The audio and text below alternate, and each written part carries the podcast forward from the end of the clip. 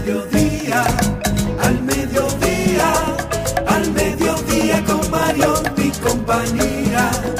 Al mediodía, al mediodía, al mediodía con Mario mi compañía. Para que hablemos aquí de la educación vial, siete preguntas y un chin, los pioneros y algo más. Para que hablemos de derecho, de inmobiliaria y también de entretenimientos, deportes y la torre de Babel. Al mediodía, al mediodía, al mediodía con Mario mi compañía. Clave hay viaje a la vista, dominicanos por el mundo, tecnología y trending topic, dilo alto, dilo duro. Bienvenidos al mediodía, saludos, el programa donde damos alas a las palabras para llegar a todos ustedes, el programa la diversidad divertida, información sin sufrición, radios y redes, redes y radio, radio responsable, el programa en donde sus talentos no quieren llegar temprano. El programa donde el mejor de los mariotis está hablando. El programa donde en inglés se dice money, en español se dice dinero, pero en la realidad yo no tengo. Bienvenidos al mediodía con ustedes directamente de la provincia de Esmeralda, Jenny Aquino. Muy buenas tardes, señores. Gracias por estar en sintonía y acabadita de llegar de allá, de estar este fin de semana eh, apapachada de los viejos. Hay que estarle, darle calor a Ah, sus yo pensaba que iba a padres. decir otra cosa. No, apapachada con mis dos viejitos allá están, que uno tiene que haciéndome locrio, haciéndome locrito, que me encanta. Siempre. Sí, mi mamá y mi papá, Lo los que- dos viejos. que que una 63 y otro 80, o sea que van bien. No puedo decir Ni- más ni- nada. ninguno te agradece que esté dando su edad en Radio Sí, Nacional. ya lo saben porque si tienen una hija de 42, imagínate cómo lo puede ser. No lo pueden esconder, no fue la concepción. Por ahí, mira, internacionalmente se celebra el Día Mundial del Pistacho. A mí particularmente me agrada, me gusta muchísimo el A pistacho. mí me encanta. Y Me el helado de pistacho es un escándalo. Eh, los helados yo tengo como que como al final como que no tiene su esencia, pero me gusta la fruta. Cuando lo, lo probé por primera vez me volvió loca. Y sí, es un alimento con muchas buenas propiedades para nuestra salud. Se trata de uno de los frutos secos más valorados en nuestra gastronomía que nos ayuda a regular el nivel de colesterol, mantener una buena presión arterial, controlar el peso y llevar una dieta sana y equilibrada. Además, si te ven comiendo eh, pistacho, dicen, esa mujer tiene dinero. O sea que come pistacho, porque Oye, claro. es ver- es verdad. Sí, ¿quién tú? Todo el mundo come maní. Eh, no, porque Pero cu- pistacho. cu- cuando tu economía no. está tan rentable, tú lo que compras es semi- eh, almendra y semilla de cajuil. Semilla cajuil, cuando tú tienes como un gap en, en el, en, el, en, el, en, el, en el bolsillo, como que tú tienes un dinerito de más y tú compras la semilla de cajuil. Pero si no, tú lo que te mata almendra. Exacto. Ahora, cuando tú compras pistacho, Exacto. tú eres un escándalo. Fina, fina. Y además que al ser tan exótico, también suele ser un poco, aquí en República Dominicana, un poco caro porque no es de nuestro entorno. Pero también las personas que comen pistacho son personas con poco oficio. no. Porque Sí, porque comes el, un el- pistacho. el que, el que se sienta de cacará pistacho nada más. El que se come un pistacho desperdicia cinco minutos de su vida No. comiéndose ahí tiquiti, tiquiti. Y el pistacho tiene una particularidad también. Que el que come pistacho se mete la funda. También Porque porque da seguidilla. coges ese caso 30 gramos de semilla de cajuil, 30 gramos de almendra.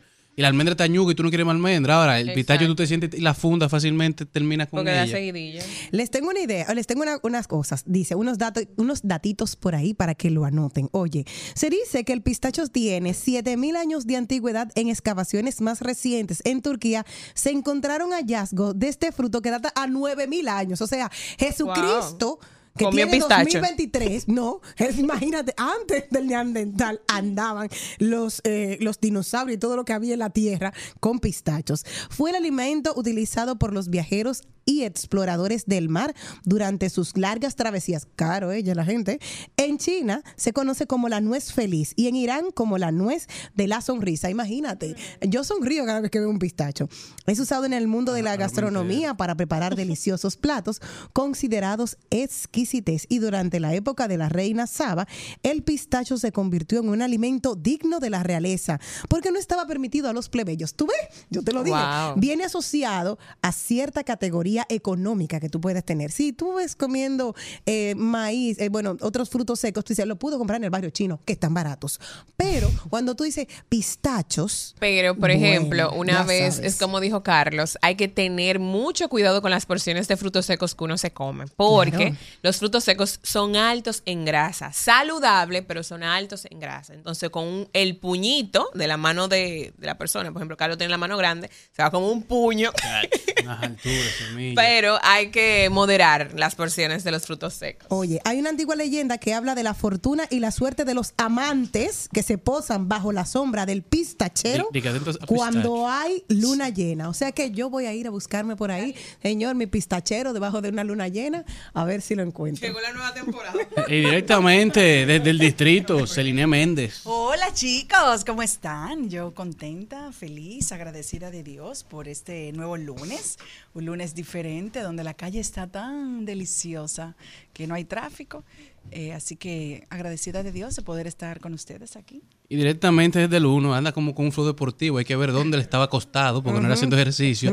Charlie Mariotti Jr. Muy buenas tardes, mi gente. Yo soy un atleta consagrado y estábamos. Él, es un atleta, como dice un amigo mío, de bajo rendimiento. Así es, y a, mucho, a mucha honra. Estábamos en un proceso terapéutico, ¿verdad? Porque tengo lesionado el hombro, haciendo unos movimientos ahí. A tu De, de dormir arriba de En él. una clase de jiu-jitsu. Y él, oye, cuando uno ya entra en edad, no puede estar inventando cosas nuevas.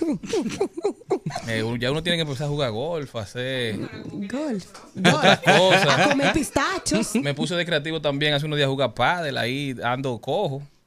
Definitivamente hay que, hay que buscar otra manera de mantenerse físicamente caminar en el activo. mirador, camina. No, vamos No, a patinar porque yo aprendí a los 39 y tú todavía no llegas. Te faltan seis años para alcanzar. Creo que se- tendré que buscar alternativas que sean un poco de, de deportes que no sean de contacto. Como el mío. Búscate un personal trainer y él te va a cuidar. Como tu vida, Jenny. Exacto, vamos a ir Sin patinando contacto. por la vida. Exacto, exacto. Mi gente, feliz y agradecido de estar con ustedes. Gracias por sintonizar.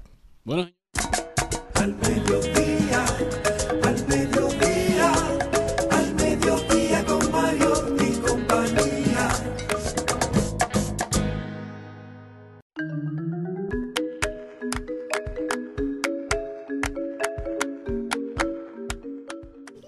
Y recuerden que pueden comunicarse con nosotros al 809-682-9850, nuestra línea internacional 1-883-380-0062, nuestra transmisión en vivo siempre por Rumba 98.5, Cool 106.9 y Premium 101.1. Recuerden que estamos también en vivo a través de nuestro canal de YouTube al Mediodía Radio y también el resumen de todos los fines de semana de lo mejor de la semana a las 12 por Telefuturo. Agreguen también nuestras redes sociales en In- Instagram, X y también en TikTok al Mediodía Radio y nuestro correo al mediodía radio arroba gmail. Hoy damos la bienvenida al Día de la Independencia Nacional que llega mañana. Mañana no hay programa, hoy tampoco debió de haber. También tendremos con nosotros a Rafael Rafael Álvarez, filósofo e investigador, que viene a hablarnos de un tema muy interesante a propósito de la independencia y es datos que no sabía sobre la independencia nacional. También tenemos deporte, cuidando los chelitos, con nuestra experta in-house, Liliana Rodríguez. También hablaremos de tecnología, de paso y repaso con Maribel Contreras y buenas noticias de la mano de alguien de este elenco. Y para cerrar, terminaremos doblando calles y enderezando esquinas con nuestro experto, Hernán Paredes. Así que ya saben, señores, no se muevan de ahí, porque este programa apenas continúa. Digo, Al mediodía, al mediodía, al mediodía con Mario y compañía. En al mediodía. ¡Ay! Lo dijo. ¡Ay! Lo dijo. ¡Ay! Lo dijo. ¡Ay! Lo dijo. ¡Ay! Lo dijo. ¡Ay! Lo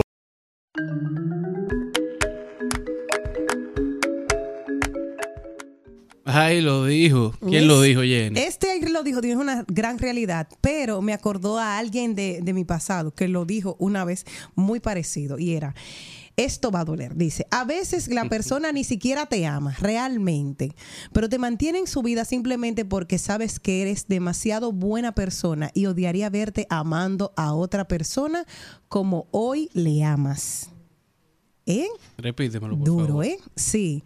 Esto va a doler. Y dice, a veces las, la persona ni siquiera te ama realmente, pero te mantiene en su vida simplemente porque sabe que eres demasiado buena persona y odiaría verte amando a otra persona como hoy le amas.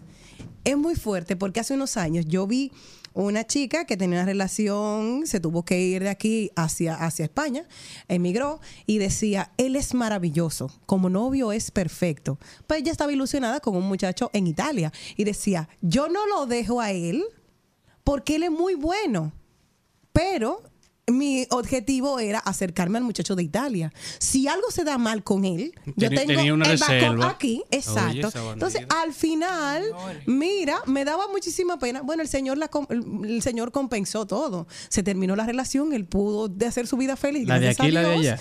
Eh, no, el de aquí. Ella se quedó con el de allá y el de allá fue una pesadilla. El señor todo lo pone en su orden. Y pasó así. Y al final.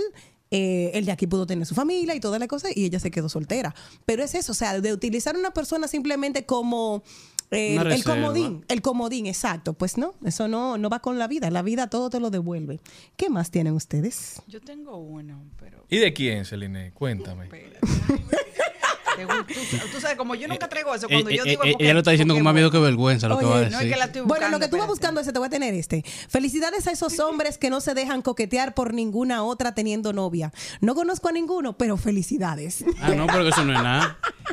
Aquí veo, aquí voy a decir, voy a de- digo quién lo dijo primero, voy a decir, la- voy a decir la- lo que dijeron y después voy a decir quién lo dijo. Ok, ¿Está bien? dale.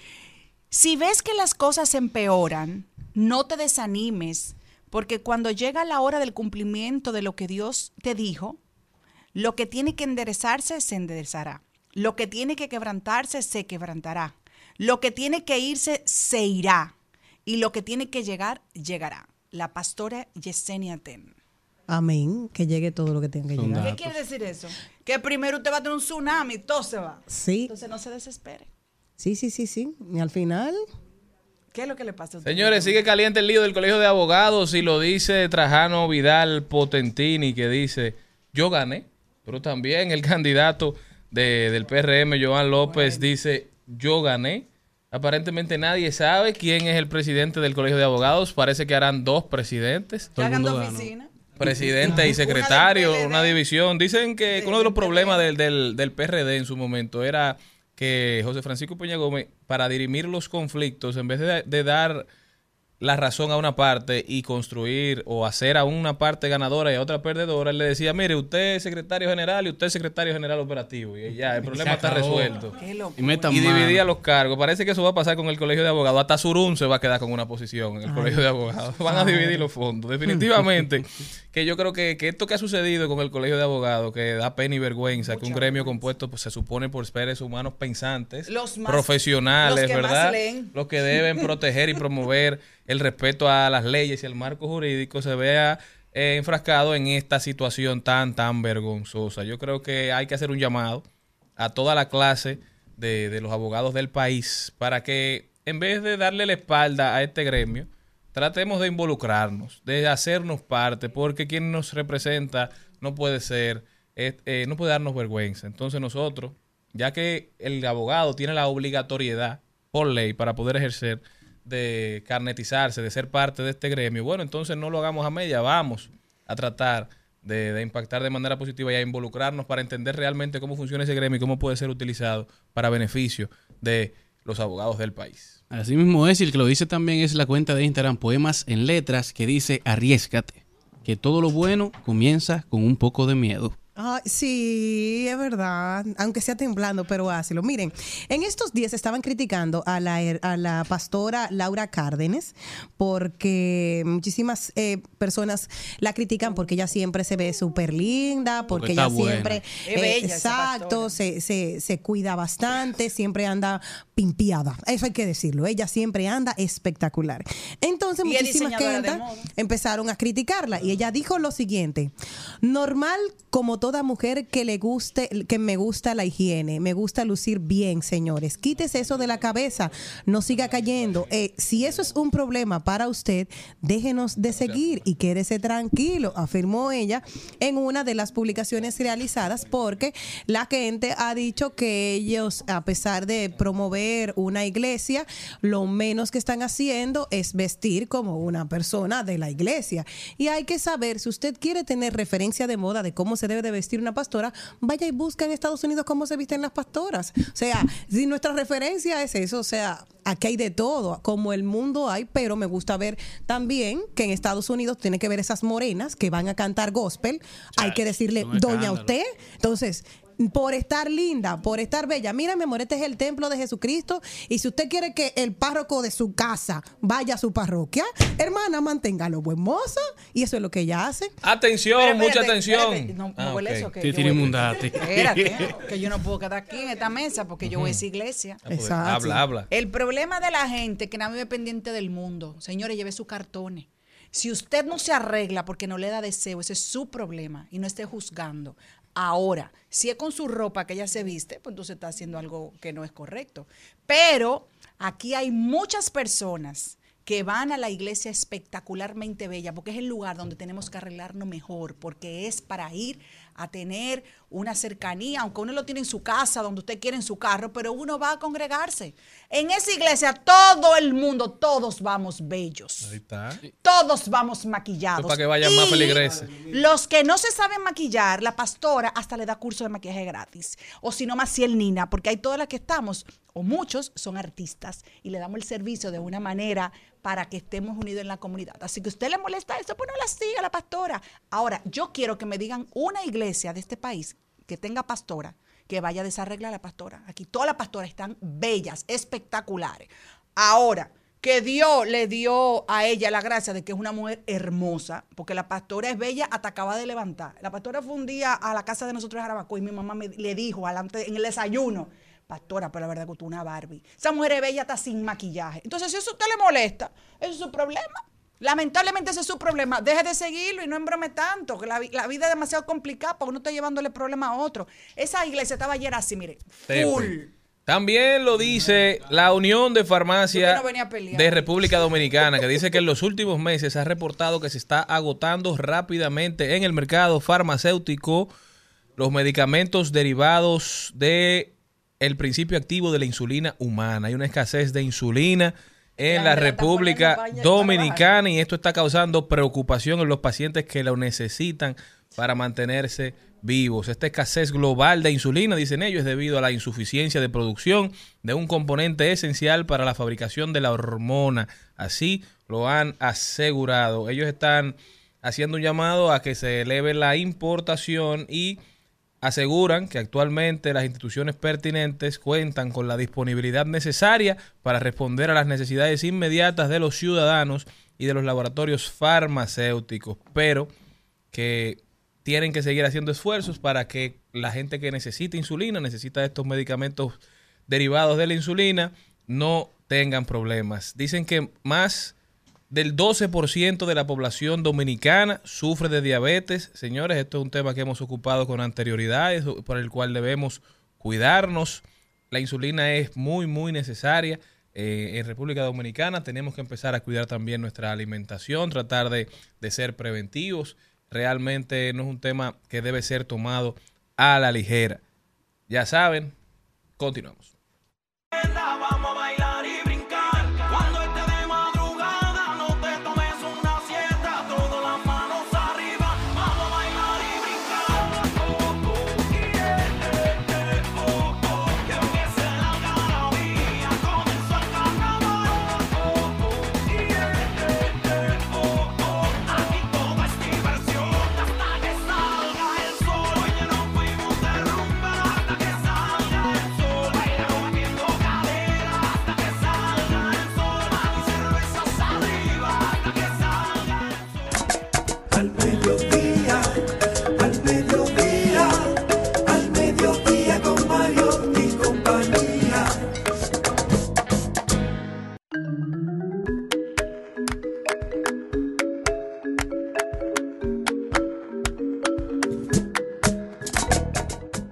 Señores, y con nosotros Rafael Álvarez, filósofo e investigador, que hoy nos estará hablando de datos que ninguno sabemos sobre la independencia nacional. Bienvenido, Rafael.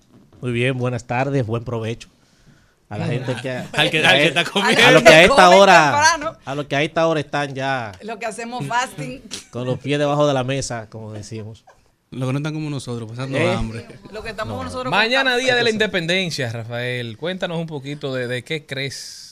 Mira, es interesante lo de mañana porque el 27 de febrero del 1844 cayó martes. ¿En serio? Oye, Era martes. suele pasar ¿A que caiga Marte los días. sí. ¿Y a qué hora fue?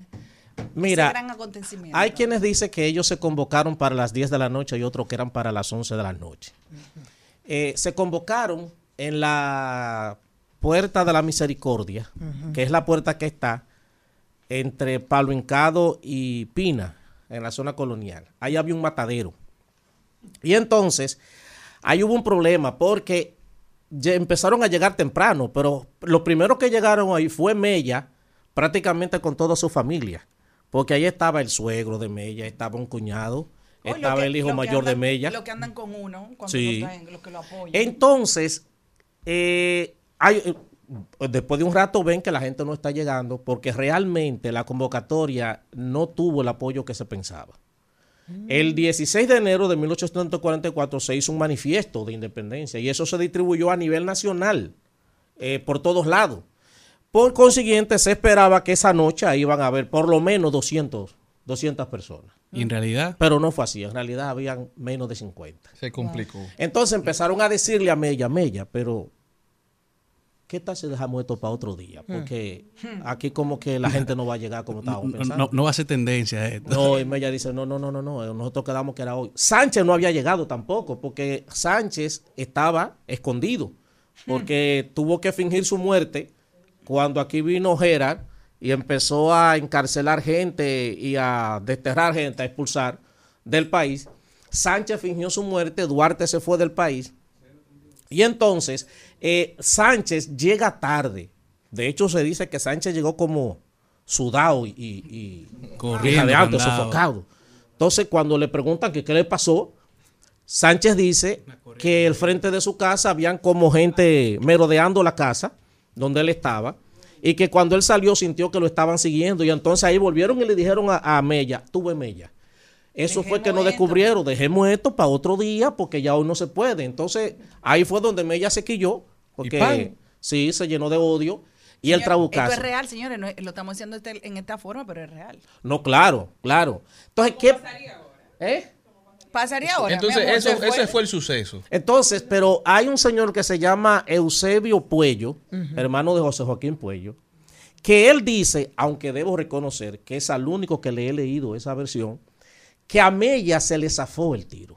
Hay Que- como una, hay como una Fue un impulso. Sí, dice- que realmente esa no era la señal, porque la señal era tomar el baluarte del conde, que era la, la- la puerta del conde, que se llama así por el conde de Peñalba.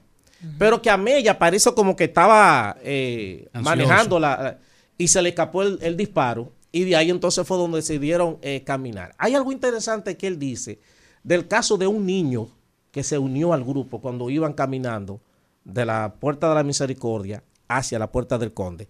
El carajito iba con un sable. Aunque él no dice la edad, yo supongo que quizá habla de algún niño de algunos do- entre 12 y 15 años. Que tenía la fuerza ya para cargar. Y entonces él iba con un sable y cuando lo vieron, como que se extrañaron y le preguntaron, ¿y tú para dónde vas? Y él respondió, para dónde van los hombres. Wow. Yo dije, esa frase deberían hacerla aquí como lapidaria. Eh, porque yo siento que si hoy en día pasara algo en este país, Bueno. yo no sé qué pasaría. Donde, no- yo no creo que haya como ese tipo de, de valentía y de arrojo que, que se vivió en ese momento, pero que al mismo tiempo un niño. Y el carajito decir, ¿para dónde van los hombres? Ahí voy yo. Luego, nada, llegaron al- al- a la puerta del conde, pero ya ahí se había acordado con un señor eh, que iba, él, estaba al frente del, del grupo de militares que custodiaban eso. Martín Girón se llamaba. Y se había acordado con él que cuando llegaran, entonces él iba a entregar la llave y el baluarte, porque los trinitarios hicieron una cosa que fue muy inteligente de parte de ellos. Uno de los problemas que le sucedió a Núñez de Cáceres con la, con la independencia efímera es que Núñez de Cáceres no integró al poder político y militar que estaba en el campo, no en la capital. Núñez de Cáceres hizo un proyecto más académico y en la universidad lo que había era como algunos 30 estudiantes en ese momento. Que posteriormente eh, eh, Boyer lo sacó para que se fueran a hacer el servicio militar obligatorio. Pero los trinitarios hicieron algo diferente. Los trinitarios empezaron a hacer contacto con toda esa gente porque el poder político y militar lo encarnaban los ateros, que era el poder económico de- Claro. de- del momento. Entonces ellos empezaron a visitar, es en ese proceso que Duarte llega a la casa de Santana, al Ceibo, que dicho sea de paso, quien estaba ahí era su hermano, Ramón. Eh, y Ramón le dice a Santa, cuando Duarte le explica lo que, en qué anda, Ramón le dice, no, a quien tú andas buscando es a mi hermano, Pedro, él no está aquí, él está para la capital. Entonces, Duarte dice, entonces, ¿dónde yo lo consigo? Y Duarte luego se reúne con Santana y fueron haciendo como todos esos, esos amarres para que ese día los criollos que habían aquí, porque aquí, la, como quizás la gente piensa que aquí esto estaba lleno de haitianos en ese tiempo, y no era así. Aquí lo que había era un gobernador haitiano, y habían algunos militares que servían a e- al, Al gobernador. a- exacto, pero que esos militares, muchos de ellos eran dominicanos, porque los trinitarios representan una generación de criollos que ya habían nacido aquí como tal. Ya no eran, no eran propiamente eh, que habían venido desde Europa, fueron parte de esa misma generación. E incluso Duarte era compadre y era padrino de la mayoría de, de- era compadre de la mayoría de esos muchachos, de los trinitarios. Y si no era compadre por haber bautizado a algún hijo, fue porque también sirvió como testigo o padrino de Pertenecían la a boda la de misma muchos de clase ellos. social. ¿Eh? Pertenecían a esa misma clase social. Claro, todos pertenecían a esa clase social y hay que decir que realmente en, aquí en República Dominicana, y esto yo quiero señalarlo bien, aquí en República Dominicana y posiblemente en gran parte del mundo, quienes han hecho las revoluciones importantes han sido los jóvenes. Pero han sido también los jóvenes de clase media, clase alta. Porque, por ejemplo, hoy en día, eh, una persona de clase media o clase alta tiene más posibilidades de entregarse a una lucha que una persona que tenga que vivir de un salario o algo por el De un- estilo. del Estado, pues claro. cuando se pasó lo de, por ejemplo, lo del campamento que una vez hicieron unos jóvenes en Gonzalo de Monteplata por un tema de una cementera. Ahí hubo muchachos que fueron y se mudaron prácticamente por el tiempo que se, que se pudiera, pero no todo el mundo tenía esa posibilidad de ir a mudarse ahí. Porque tiene que trabajar, buscar el sustento diario, ¿verdad? No- Exacto. quizás se le complica un poco. Exacto. Entonces, fueron jóvenes que no lo hicieron. De hecho, de los trinitarios, el segundo mayor era Duarte, que tenía 25 años. El mayor era Juan Isidro Pérez, que tenía 27 años. Después, todos los trinitarios tenían entre 17 y 21 años de edad, incluyendo José María Serra, que fue con quien Duarte empezó a hacer una especie de volantes y lo firmaban promoviendo las ideas revolucionarias y lo firmaban como el dominicano español. Entonces, fíjense que cuando Núñez de Cáceres, lo de la independencia efímera, a nosotros nos divide, con, no- no- no- nos llama el Haití español. Pero ya los trinitarios tenían en su cabeza que era dominicano, era República Dominicana. Entonces yo no, no, espérate. Y entonces empezaron a llamarse el dominicano español. Era como la manera que ellos firmaban todos esos panfletos que hacían. Rafael, hay una parte de la historia que, recordando parte de lo que era la universidad y varios libros que pude tener, decían, cuando hablamos de Saint Domingue y Santo Domingo Español, que era como nos dividían, decían, para la comparación de la época, para que to- no todo el mundo esté edificado, era, si vamos a San- Saint Domingue francés, que era, que era lo que hoy conocemos como Haití, estaba ahí, así dividido, eran cuatro hombres y una vaquita. Y aquí teníamos en Santo Domingo Español cuatro vacas y una persona, para que ustedes entiendan la diferencia de la riqueza que ya se vivía y la diferencia entre los dos países.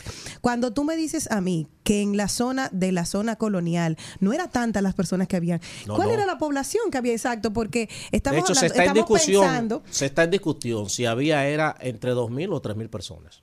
¿En, que vivían. ¿En dónde? ¿En toda la zona colonial o en todo? En todo en- No, no, en el país. Ah, exacto, en el país. Pero en la zona colonial no se hablaba de tanto, quizás, no sé, posiblemente algunas 500, 600 personas. Como no, no. mucho. Exacto. El Por eso, por eso cuando, cuando ya, porque es bueno decir otra cosa. La noche del 27 de febrero, lo que ocurrió fue un hecho político, no militar. Porque el hecho militar viene, la primera batalla nuestra fue a partir del 19 de marzo. Claro. Esa noche, el único tiro que aquí se lanzó Fue el de fue Mella. el de trabucazo. Claro, después que llegaron a la puerta del conde, ahí sí hubo algunos que quisieron poner resistencia, pero que ya como se había conversado con Martín Girón y se le había dicho, mira, esto es lo que queremos que haga, entonces él calmó a la persona y le entregó. eh, eh, Había, hay, una percepción en la población de que el- el- la convivencia entre dominicanos y haitianos era violenta. Se ha asentado, ¿verdad? Esa, esa dinámica o esa historia eh, de, en cuanto a, eso, a ese tiempo. Pero se ha dicho que en principio la ocupación haitiana en 1822 se hizo también sin que se lanzara un tiro. Exacto. Entonces el primer acontecimiento o el día que celebramos de la independencia se hizo también con un solo tiro al aire. Entonces realmente había cierta inercia, porque se dice que Duarte fue el primer dominicano, la primera persona que concibió lo que era el Estado dominicano como un Estado libre e independiente. ¿Realmente había un estado de convivencia arisco o había una convivencia pacífica durante esos 22 años? Bien. Primero, algo que tú dijiste. En el, en el, el proyecto de los trinitarios no era el único proyecto que había Claro, no. con interés Estaban de los independizarnos. afrancesados. Estaban los pro españoles Sí. y estaban los afrancesados. Sí. Entonces, los pro españoles que, que lo que querían era una separación, pero para nosotros ser protegidos por España. Claro. Los afrancesados, que aunque se dice que lo encabezaba Buenaventura B, pero quien encabezaba los afrancesados era el, el, el cónsul francés Sandenis, eh, para mí, porque era el tipo que estaba motivando eh, eso. Entonces, lo que, lo que en ese caso, lo que querían era una separación también, pero para nosotros eh, asirnos a Francia. Los trinitarios eran los que querían independencia radical. Por eso Duarte, y es bueno decirlo, por eso Duarte llegó a decir que teníamos que ser independientes de toda potencia, Potencia extranjera. extranjera. Que no era, no lo dijo No era exclusivamente. salir de uno para entrar en otro. Exacto, que no, y tampoco no lo dijo exclusivamente por ahí, por el, por Haití, porque mucha gente piensa que Duarte dijo eso pensando en los haitianos. No, era también por los intereses que había. Claro, de hecho, encontrado. una de las razones por las que se hace el 27 de febrero es porque estando Duarte en Curazao se entera que los afrancesados pensaban dar un golpe de estado. Eh, y, exacto, y pensaban darlo en abril. Y Duarte dice, no, espérate, Dele. nosotros no podemos permitir eso. Porque si lo hacen es para nosotros pasar a ser parte de Francia. Y ahí es donde Duarte le escribe una carta a su familia pidiéndole la autorización para que pudiesen todo. vender eh, lo que estuvieran y ponerlo al servicio de la, de la... Que eso no se llegó a materializar porque la carta llegó un 4 de febrero y el evento de la independencia se dio un 27. Entonces hay no hubo espacio. Pero sí es bueno decir que la familia de Duarte estaba de acuerdo al punto de que su hermano, Vicente Celestino, junto con Mella y con Sánchez, fueron quienes se encargaron de continuar el proyecto cuando Duarte tuvo que salir del país.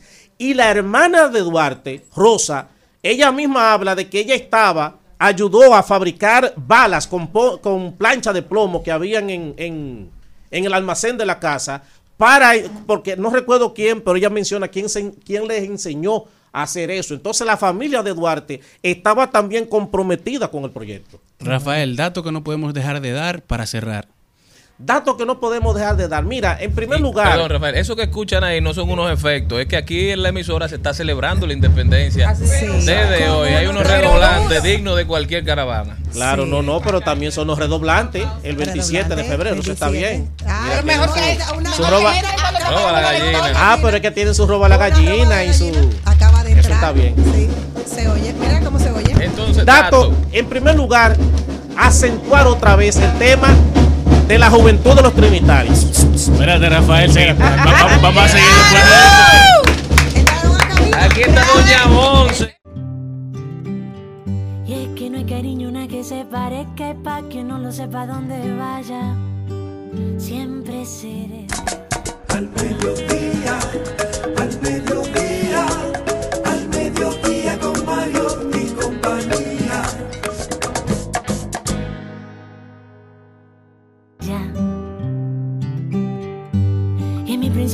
su bandera. Y es que no hay cariño una que se parezca y pa' que no lo sepa dónde vaya. Siempre seré de ella. Pero sus colores han ido cambiando mi vida en montones. Uy. Rafael, ahora sí. Rafael, yo, yo te estaba escuchando cuando venía en, en el camino. Me encanta tu forma de explicar la historia. Gracias. Y eh, pensaba en el caso, por ejemplo, de Mella, del Trabucazo, eh, con esa eh, versión, con esa tesis que estabas diciendo, yo pienso que así como, como tú dijiste que hubo un grupo de gente que, que como no llegó tanta gente, decía, vamos a dejar eso para otro día, yo pienso que en ese momento Mella, que era joven, eh, muy joven, impetuoso y militar, ¿verdad? Eh, tenía 20, me parece que 22, 23 años tenía. Eh, Exacto, que en ese momento cuando le dicen vamos a dejar esto, el tiro, el tiro, no, no, no, vamos a seguir. No, Ya tú que vas. de- de- después, de- después del trabucazo no había manera de echar para atrás.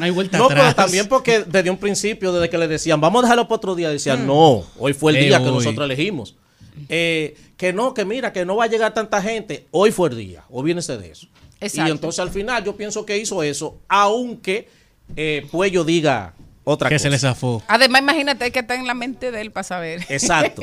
No, Yo, lo que bueno, dices, lo menciono porque como él estaba ahí en ese momento, porque los hermanos Puello, que eran tres, que hay que decir que cuando se dio el golpe de Estado a Boyer, que se unieron los trinitarios con los reformistas de Haití, el, el- el grupo este de la reforma, una de las cosas que intentaron hacer fue también ir a destituir al jefe militar haitiano que estaba en la fortaleza Osama. Y cuando iban pasando por la plaza, eh, que era lo que hoy es el Parque, el Parque Colón, fue José Joaquín eh, Puello que lo devolvió de ahí. Pero después él se unió a la causa de los... En un primer momento, Ajá. él... él No sirvió a la primera dijo, "Eh, causa espérense". que era no, ¿para dónde ustedes van? No, esperen, que no, ustedes no van para allá y lo devolvió eh, con autoridad. Ahora después se unió a la casa. Entonces también los hermanos Puellos estaban ahí esa noche del 27 de febrero. Tú me preguntabas, ¿qué cosa no se podría dejar de decir? Mira, yo estoy haciendo una reflexión hace mucho tiempo y lo quiero hacer aquí para que la audiencia que nos escucha tome conciencia. La juventud tiene que ser consciente del papel histórico que le está tocando jugar en esta coyuntura. Los trinitarios, reitero, eran todos unos muchachos. Por eso incluso le llamaban hasta la revolución de los muchachos. Le llegó a llamar Bobadilla. Y también le llamaban los filorios en ese momento, porque el, la- el filorio era una flor que hubo mujeres que de- se identificaron y empezaron a- eh, con una flor que llamaban también eh, la filoria. Pero también a los trinitarios le llegaron a llamar los hijos de Machepa. Porque ellos, donde se fundó la Trinitaria fue en la casa de Josefa Pérez de la Paz, que le decían Chepa o Chepita. Chepita. Que allá, claro, ¿por qué le decían así? A los José generalmente se le dice Pepe. Y eso porque en el derecho canónico de la Iglesia Católica, San José es conocido como el padre putativo de Jesús. El padre putativo es quien asume la paternidad sin haber engendrado. Sucede que cuando estaban enseñando el derecho canónico y a hablar de José, siempre se referían al padre putativo. Pero después entendieron que eso era una palabra muy larga y asumieron las dos primeras letras. Pepe. Y entonces lo que decían, porque el Pepe. Y de ahí que a los José generalmente le digan Pepe, otros le digan Chepe. Y Chepe, en sí. el caso de Josefa, le decían Chepa. Por eso. Entonces a ellos le llamaban así los hijos de Machepa. Y entonces, cu- cuando una cosa pasa y es una chepita. Y es una chepita. Entonces, yo decía, los trinitarios eran todos unos muchachos. Concepción Bona tenía 16 años. ¿Cuándo O sea, aquí confecciona somos unos viejos en esta cabina. Sí. Comparado con ellos. Eh, sí, la hermana de Concepción Bona que ayudó a, a confeccionar la bandera que se hizo en el Ceibo, porque no se hizo bandera solamente aquí. Entonces, ¿qué pasa? Nosotros actualmente tenemos un 60% de la población dominicana que es joven. En la tasa de fertilidad en República Dominicana se ha reducido a un 1.9. Se estima que al 2040 la tasa de fertilidad se va a reducir en 1.7. De manera que vamos a tener una población mucho más adulta y posiblemente envejecida con menos juventud. Pero ¿quiénes son los adultos de 2040? Son la juventud de ahora. ¿Qué significa? Que tienen que ser conscientes del papel histórico que le está tocando jugar en este momento. Porque la juventud es quien va a estar tomando las grandes decisiones de este país, posiblemente hasta el 2040 y después de ahí. Si la juventud no es capaz de entender eso en este momento, nosotros tenemos que avanzar hacia una sociedad que no vende el voto. Tenemos que avanzar hacia una sociedad que también tenga un sentido crítico de la realidad. Entonces, y me perdonen, yo, yo no tengo problema fundamental con, con los géneros, pero no es bailando dembow.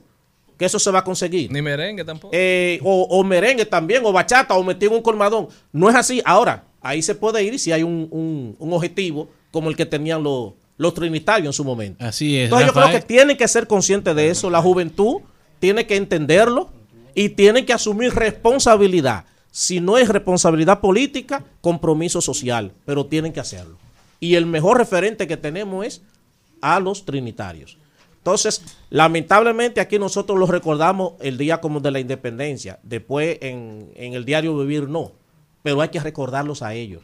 Y tenemos que volver ahí otra vez para que entendamos que todavía el sueño de Duarte no se ha materializado. Así mismo es, todo. Rafael. ¿Cómo se puede continuar esta conversación contigo? Bueno, en- les pido que se suscriban a mi canal de YouTube. Se llama Aprendo con Rafael. También me pueden seguir en Instagram, Aprendo con Rafael. En mi canal de YouTube, que entren para que vean también otra manera de contar la historia. Eh, a ella yo compartí algunos, por ejemplo, desde cuando empezaron a bañarse los dominicanos. Ah, porque no Eh, nos bañábamos siempre. No, no, no. Eso, No, no, no, eso- no era parte de la cultura. No, hay algunos que Eh, todavía. Porque Se quedaron con eso. ¿De dónde viene que le llaman cuerno a la infidelidad? Entre a mi canal de YouTube, que ahí lo va a No, pero encontrar. tú tienes Eh, que eh, volver. ese- del ese del beso. cuerno le gusta a Malena. Usted tiene que volver, Sí, Rafael. el origen ¿Cómo el origen beso. del beso? ¿Eh? ¿Cómo el origen no del beso? No, no, no, no. El beso, el beso no, no existía. Eh, en el Imperio Romano se había creado un edicto Que no se en el que no, no, en el que las mujeres no podían tomar vino ni podían tomar ningún tipo. Entonces ¿Por cuando qué? los hombres llegaban a la Que no casa, besaban, para que no besaran. no, no. Cuando los hombres llegaban a la casa, solían tomarle el aliento, olerle la boca a la mujer para ver si habían tomado en la ausencia en el que ellos estaban. Oye.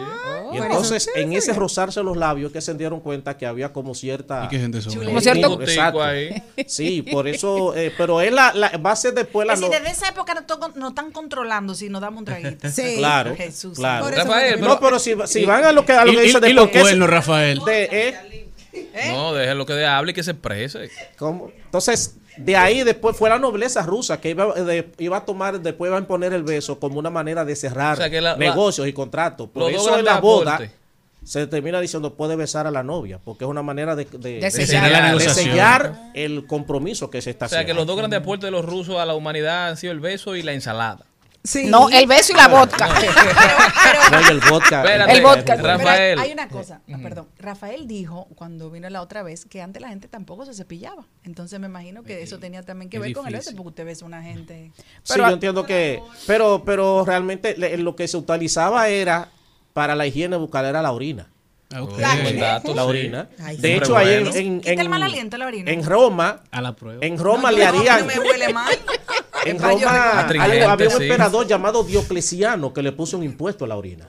Ajá. A la Porque ¿Y orina. la lo se negociaba y se, y se importaba. Porque lo- la orina sana- sanaba también, era una- ¿y- un medicamento. ¿Cómo tú Pero todavía hoy en día se habla de la orinoterapia. En los campos, en los campos se usa que te- todavía. Te hacen tomar orina. Hay Cuando te- médicos Bueno, a mí, a mí me llegaron a lavar cuando No yo se estaba tupida y tenía ¿eh? gripe, me llegaron a lavar la cara con mi propio orina. Y para la, explica y para la mucho. viruela también.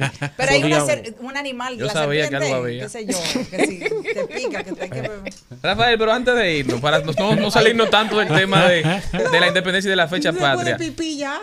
27 de febrero lo celebramos, pero no quizá lo celebramos de la manera en que se celebran otras fechas importantes. ¿Y qué tú crees del 19 de marzo? Que fue donde realmente yo creo que se afianzó, quizás fue la primera batalla defendiendo la independencia. ¿Por qué no celebramos el 19 de marzo con más vehemencia? Porque uno no quiere. Ese fue nuestro no bautismo de sangre, si se quiere, el, el 19 de marzo.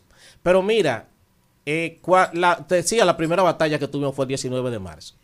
Eh, cuando en Haití se enteraron de que aquí se había eh, materializado un proyecto de independencia, lo primero que Gerard dijo, no, nosotros vamos para allá. Y armó un ejército de 30 mil hombres, bien armado.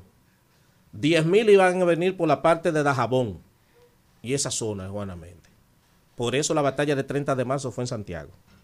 10 mil iban a venir por los lados de Elías Piña y 10 mil vendrían por la frontera de Jimaní, que esa fue la que llegó hasta Azo.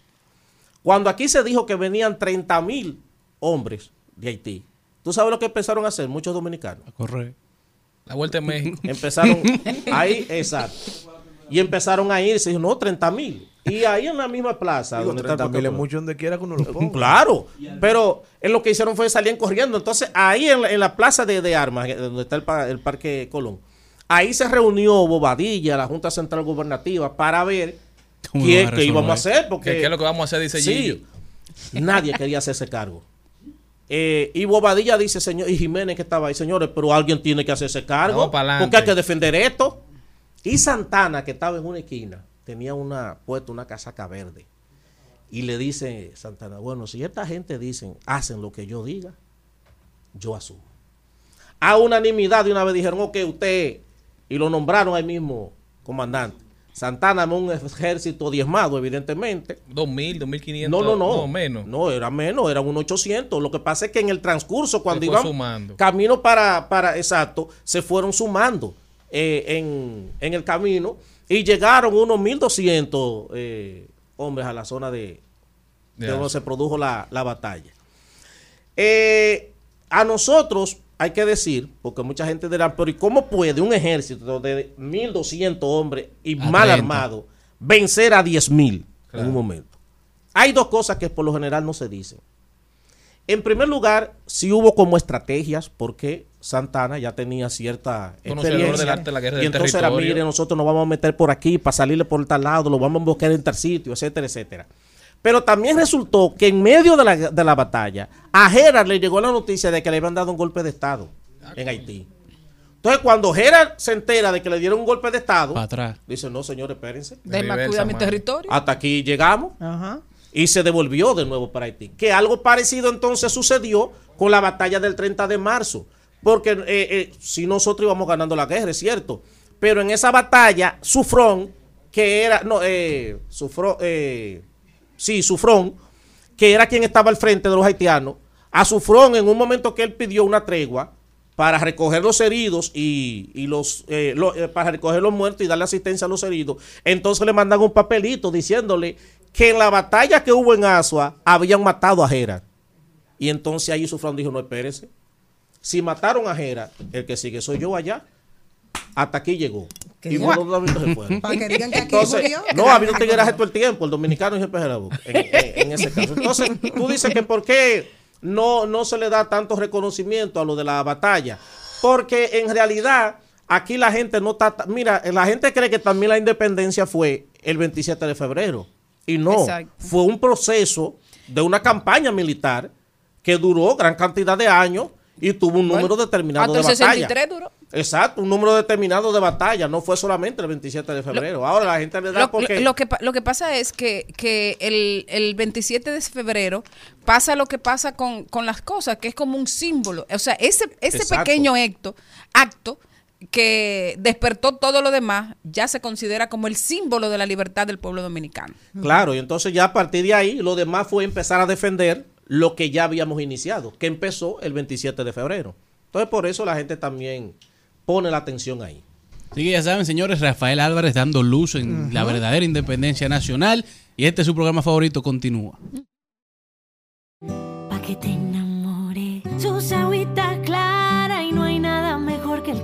Sus playas. Y es que este clima, mi amor, solo en mi tierra. Soy dominicana y me encanta ser de allí porque no hay un rincón más bonito que Quiqueya para vivir. Soy dominicana y eso me llena el alma. Y si un día no estoy aquí, voy a cantar pensando en ti. Guaralolololoy. Yo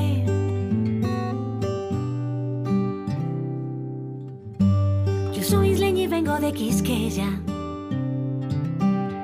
Un pedacito. Al mediodía, al mediodía, al mediodía con Mario y compañía. Trending, Topics. Al mediodía. Con Mariotti y compañía. Presentamos Trending Topics.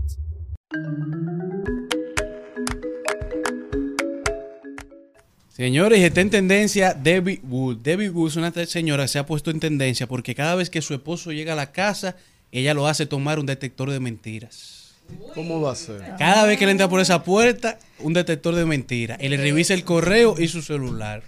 Bueno, Por eso está en tendencia. A- a- así le van a hacer a Cristian Morel. bueno, bueno. Yo Miren, la primera digo, no, pues es muerto, porque ¿quién tiene eso? tendencias. Alex Rodríguez, señores, se ha presentado un poquito más bronceado de lo normal. Ta- Estaba prieto, Y ya, no, no, no, prieto y Se parecía a. Luis Miguel. Nada, No, más- no, na- nada no. más se le vean los ojos claros y Pero los de dientes. verdad que estaba de verdad. Y él escribió a través de su cuenta, por favor en inglés, dijo, por favor, cálmense. Dijo simplemente, ok gente, sé que estoy oscuro, pero soy dominicano. Me fui de vacaciones y me quedé dormido al sol. Así que cálmense todos. A lo vera, Tranquilito. Ah, dijo que era dominicano. Sí. Él lo dice. Eso la gente empezó todo el mundo a criticar. Ah, ahora sí era dominicano. Ya tú sabes, por ahí se fueron los comentarios. Él tiene muchos años. Pero sí, exacto. Él hace dice, muchos años que lo mi dice. hermano se tomó demasiado en serio el mes de la historia negra. Alex Rodríguez haciendo un Sammy Sosa al revés. Así empezaron los comentarios, ya ustedes saben. Yo no sé por qué la gente tanto le molesta tanto. Que Ese uno sea prieto, que el otro sea blanco, bueno, en fin, todos, que como le pudo, él se quedó dormidito al, al, al sol y ahí está. Bueno, otra tendencia es Andrea Bocelli, porque en una noche que la luna brilló, muchos dominicanos se dieron cita y pasaron eh, ese concierto fabuloso con Andrea Bocelli aquí en el Estadio Olímpico. Disfrutaron de su concierto, Andrea Bocelli, 30 aniversario, donde vi una de las imágenes, porque yo no asistí, lamentablemente, que también cantó su hijo. Qué lindo, me gustó mucho. Ay, Mateo, que sí, está. Mateo El concierto no se dio nadie, buenísimo Yo y se dio de manera muy organizada. Para mí fue toda una sorpresa. Oye, ¿cómo era? Tú llegabas, eh, estaba habilitada entonces ahí la venta de alimentos sí, y bebidas. Y eh, duraban 35 minutos de show. Luego había una pausa de 20 minutos para que la gente se parara, volviera a comprar bebida y alimentos. Y él volvía a cantar. Y ahí duró como una hora más o menos. Se fue y se devolvió como cuatro o tres veces. No, lo- no quería dejarlo ir el público y él no se quería ir. Parece que se Wow, sentía muy a gusto. De verdad que un espectáculo, un tremendo evento. Felicidades a los organizadores y sobre todo a él, ¿verdad? Que yo sé que nos está escuchando. Sí. Andrea Bocelli. Se Oigan. Yo creo que pasó algo en ese concierto, que la gente se ha vuelto tendencia en redes sociales. Ahí vi también la gente preguntándose. Concierto de Andrea Bocelli, pero en el Estadio Olímpico. ¿Cómo, me he visto? Y mujeres vesti- con vestido largo. Y pa- se vio de todo ahí. chaquetas. ¿Cuál era la etiqueta correcta, Celine, Maribel, para un concierto al aire Si libre es al en el aire Estadio libre, Olímpico, aunque puede- sea por más Andrea Bocelli que haya sido? Usted puede ir bonito. ¿Qué quiero decir con eso? Eh, Ah, mira, tal buen vez- dato, sí. te- No, déjame decirte.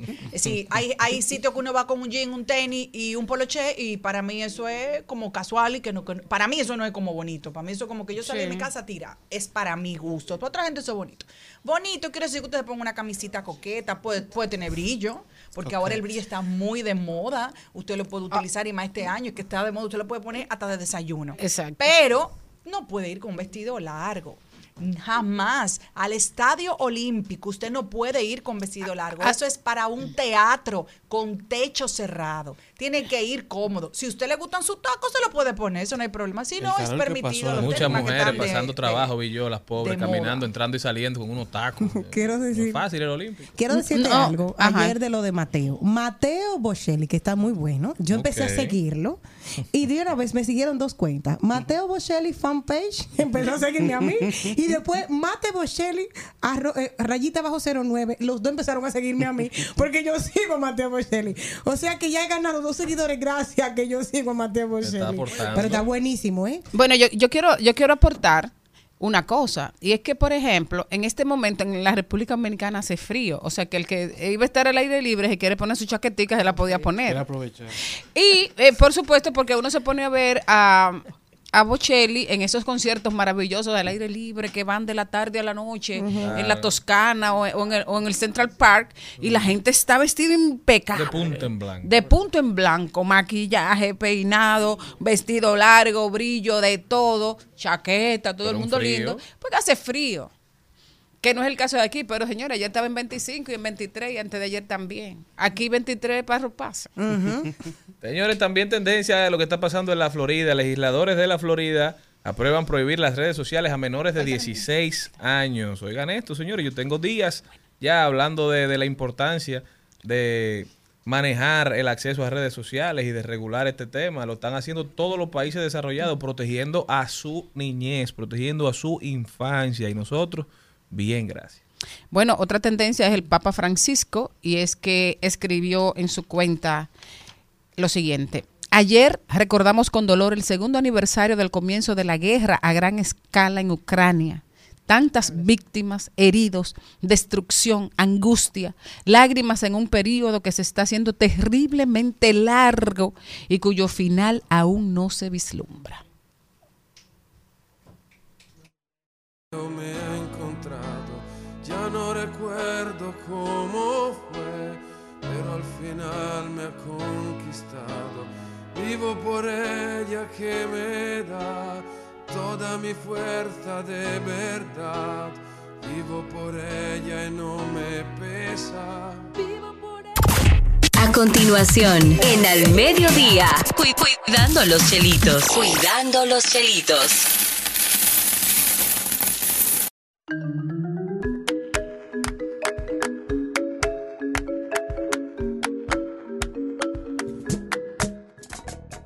Y si nosotros tenemos que emprender, tenemos que asesorarnos porque los chelitos hay que invertirlos muy bien cuando vamos a hacer un negocio. Y para esto, la mejor de todos, aquí está nuestra economista, nuestra querida Liliana Rodríguez Álvarez, ¿eh? que viene a decirnos qué se puede hacer, emprender en la República Dominicana. ¿Cómo se hace? Hola Liliana, ¿cómo estás? Aparte de hermosa. Ay, gracias, Jenny, por ese cariño es mutuo, recíproco. Eh, feliz de estar aquí con ustedes, como siempre, compartiendo algunos datos y reflexiones. Y bueno, celebrando justamente la independencia, pues celebrar también a los independientes, a quienes deciden emprender, a quienes deciden emprender y, e iniciar ese camino. Realmente eh, una persona muy allegada a mí, pues yo le decía, bueno, ¿cuál sería el mejor consejo que tú le darías a una persona que va a emprender? Me dice, no emprender. Ah. Y yo, bueno, yo me, me caí para atrás y digo, bueno, la verdad es que por favor explícame. Yo sé que lo está diciendo de forma jacosa, pero explícame. Y, y bueno, realmente tiene sus retos. eh, Realmente las empresas son las que generan los empleos y hay que defenderlas.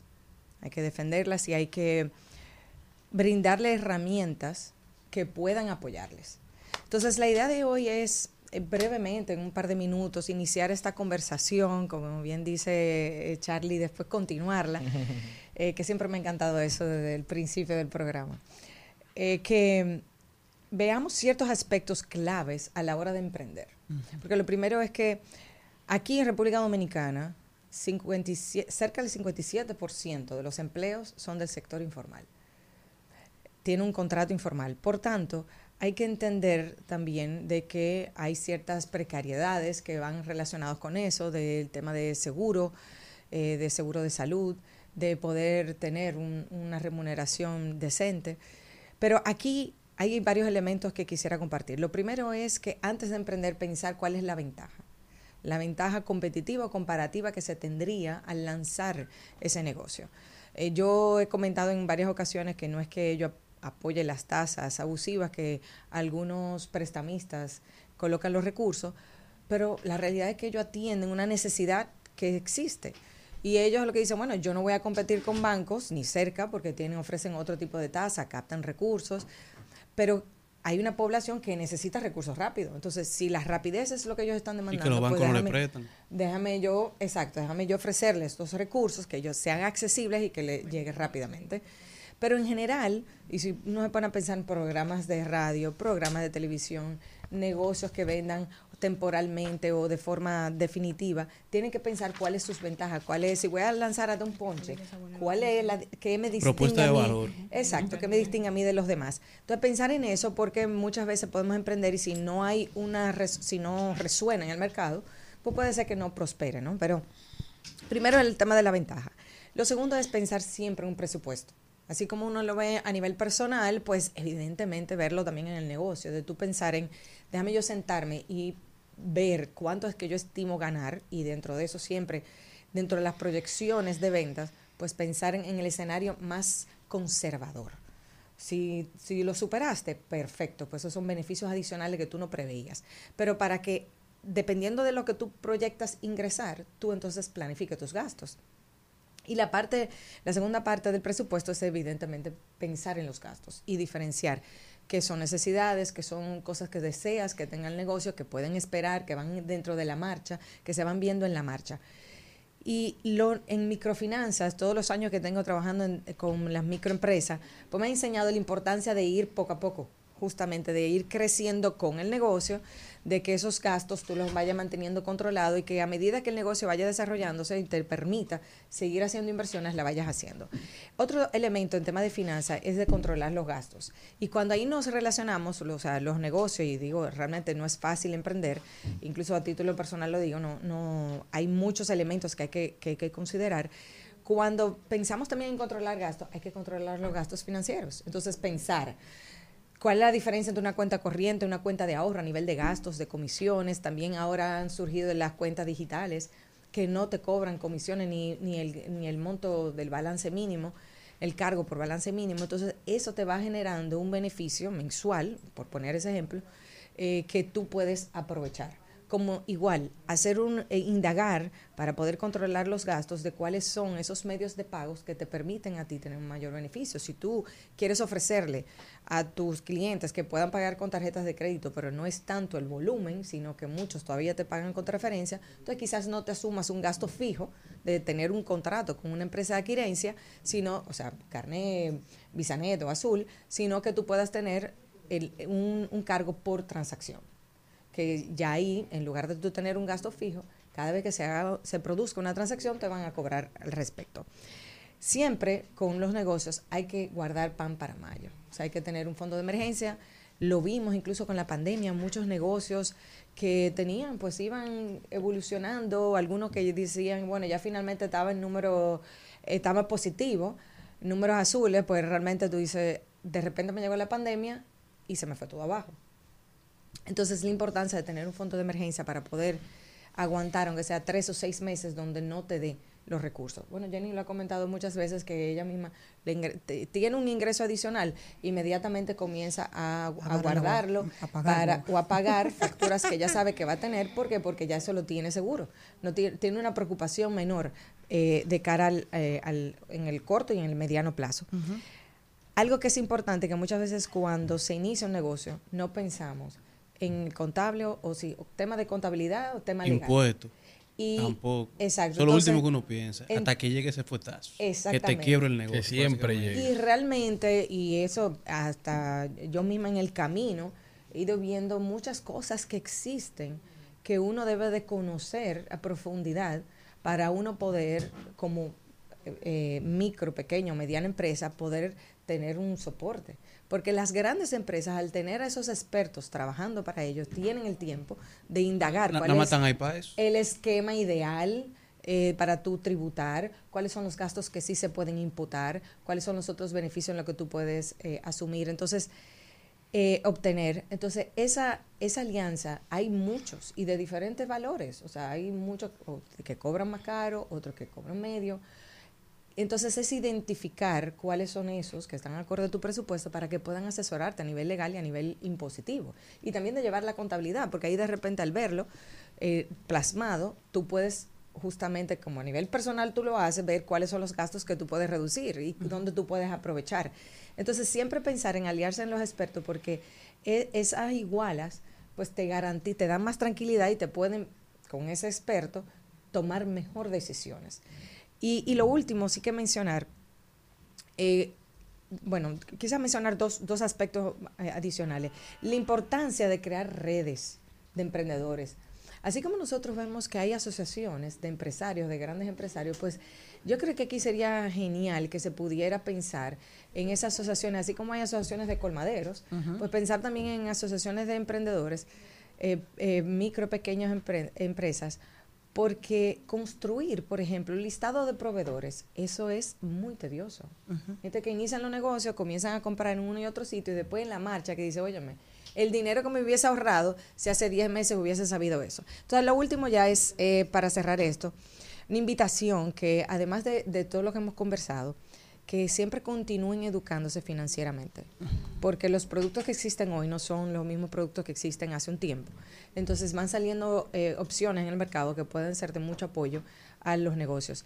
No olvidemos, en la medida que podamos, apoyar a las micro y pequeñas empresas. Bueno, ustedes mismos que están constantemente en la calle, eh, Charlie y Celine, eh, que ustedes conocen, igual Cristian, conocen cuál es la realidad de la micro a pequeña empresa. Entonces necesitan ese apoyo cotidiano que muchas veces yo comento, no nada más comprándole, si no puedes comprarle, compártelo en tus redes, lo que hace tu compañero. Claro. Quizás tú no tienes el recurso para comprarle o no tienes esa necesidad, pero de Lo- repente cuando tú lo promueves, le estás dando eh, herramientas Un mercadológicas, un empuje que quizá otro no lo conocía y dice, ah, mira, este sí me conviene. Entonces, construir esas redes porque al final eh, el, el sector de las MIPIMES aporta cerca del 40% del PIB y a nivel de empleomanía también.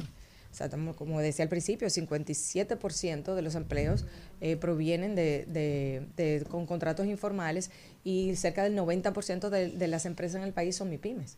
Así que apoyémoslas. Y eso, por eso era el- también la importancia de traer este tema al mediodía eh, con Mariotti y compañía en el en, en tema de aprovechando en el, en el mes de la independencia hablar justamente de los autónomos de los que deciden dar ese paso para, para emprender Si alguien nos sintonizó ahora mismo, tenemos tres pasos que no se pueden quedar para los emprendedores. Dijiste red de apoyo en los emprendedores, tener una un un contable que tiene que ver para tus impuestos y todo lo que tiene que ser educación financiera para ti y el otro que no se me quede para los emprendedores. Yo te diría sacar tiempo para las finanzas Ahí está. Señores, ahí está nuestra querida Liliana Rodríguez. ¿Dónde pueden seguir esta conversación que te encanta que seguirla a través de redes sociales?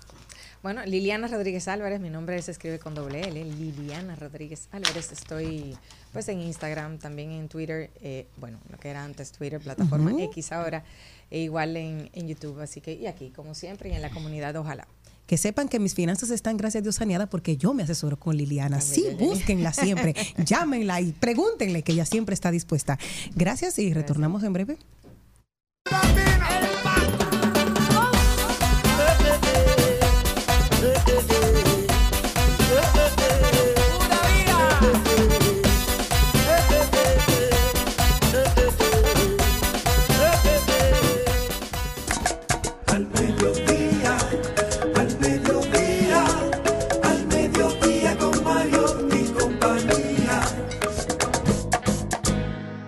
En al mediodía es bueno recibir buenas noticias.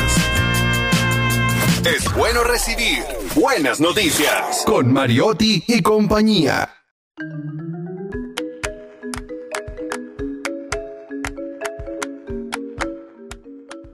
Uy, en tiempos de independencia, de celebración de nuestra república, celebramos esta buena noticia. La película dominicana Pepe, dirigida por Nelson Carlos de los Santos Arias y producida por Tanya Ballet y Pablo Lozano, obtuvo un logro ayer que puso a todo el mundo muy feliz. Es haber ganado en el Festival Internacional de Cine de Berlín, el Bernil Berlinale, uno de los festivales cinematográficos más importantes del mundo. Este hito en el que Pepe convirtió a Nelson en el mejor director es un, un hecho que marca sin precedentes en la historia del cine dominicano, siendo la primera vez que una película del país participa en esta importante competición y además gana. Felicidades para Nelson y para todo el equipo por este bellísimo y emocionante logro. Al mediodía, al mediodía, al mediodía con Mario y compañía. De paso, de paso y repaso. En al mediodía. Con Mariotti, con Mariotti y compañía. Te presentamos De paso y repaso.